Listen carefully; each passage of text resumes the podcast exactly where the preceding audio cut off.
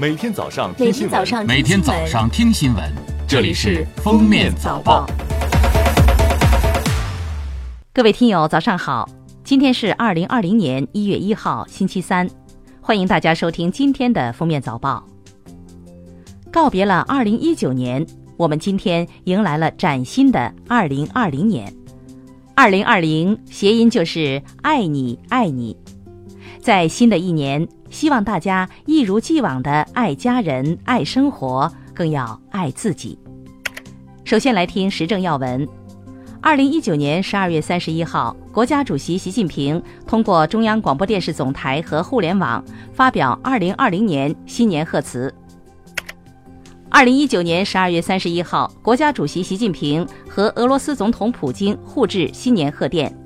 习近平在贺电中代表中国政府和中国人民，向普京总统和俄罗斯人民致以诚挚的祝贺和美好的祝愿。从今天起，一大批与生活息息相关的新政策法规正式实施。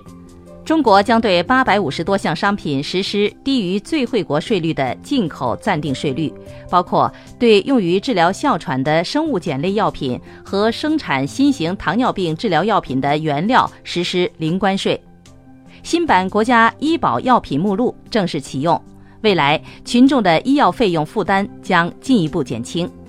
收费公路按照新分类收取车辆通行费，对车长小于六米的八座和九座小型客车，统一按照一类客车收取车辆通行费。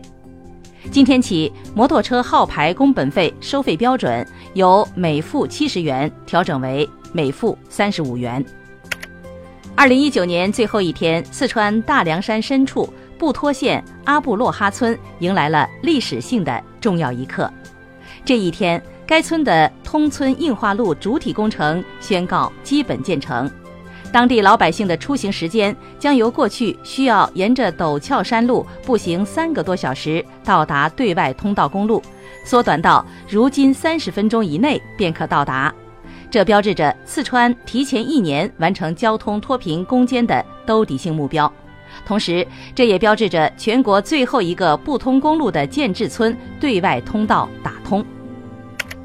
三十一号，国家税务总局发布关于办理二零一九年度个人所得税综合所得汇算清缴事项的公告，纳税人办理二零一九年度汇算的时间为二零二零年三月一号到六月三十号。三十一号，武汉市卫健委通报肺炎疫情的相关情况，目前已发现二十七例病例。其中七例病情严重，其余病例病情稳定可控，有两例病情好转，拟于近期出院。病例临床表现主要为发热，少数病人呼吸困难，胸片呈双肺浸润性病灶。到目前为止，调查未发现明显人传人现象，未发现医务人员感染。下面是今日热点事件：三十日晚，民航总医院通报杨文医师被害事件的详细情况。该院负责人称，九十五岁患者孙某某有关费用结算按医保规定进行，不存在为患者减免费用的情况。云南省人民检察院近日就社会关注的丽江反杀案通报称，唐雪的防卫行为系正当防卫，依法不负刑事责任。十二月三十日，丽江市永胜县人民检察院对该案撤回起诉，同日对唐雪作出不起诉决定。二零一七年四月十五号，张永明等三人以电钻钻孔、打岩钉、挂绳索等方式攀爬江西三清山巨蟒峰，共在巨蟒峰岩柱体上打入岩钉二十六枚，对巨蟒峰造成了不可修复的严重损毁。近日，法院一审宣判，两人获刑，三人连带赔偿六百万。近日，云南省发布新的中考改革政策。将体育和语数英并列为一百分，引发热议。对此，云南省教育厅回应称，此次改革分值的变化是根据各科目的课时、容量、难度来测算。关注度最高的体育分值，考虑到学生个体差异，学生体质监测合格占六十分，体能与技能测试占四十分。对政策的出台，中学体育老师笑称，终于不用再让课了。最后来听国际要闻。当地时间十二月二十九号，联合国秘书长古特雷斯发表二零二零年新年致辞。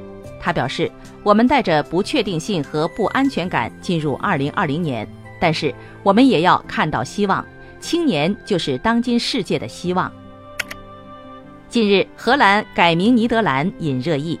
事实上，荷兰没有改名，而是下月起采用新国家徽标。荷兰的正式国名直译为尼德兰王国，而真正直译为荷兰的是该国十二个省中两个省。不过，用中文说荷兰就是指荷兰王国，而非荷兰省份。玻利维亚临时政府三十号宣布，墨西哥驻波大使梅尔卡多和西班牙驻波临时代办。博雷格罗和其他几名外交官为不受欢迎的人，要求他们在七十二小时内离开玻利维亚。联合国儿童基金会十二月三十号说，过去十年中，在冲突中遭受袭击的儿童数量增加近两倍。二零二零年一月一号起，柬埔寨将开展全面取缔网络赌博活动。对于重灾地西哈努克港来说，势必将迎来一场腥风血雨。西港政府宣布将加强执法力度，取缔省内网络赌博活动。感谢收听今天的封面早报，明天再见。本节目由喜马拉雅和封面新闻联合播出。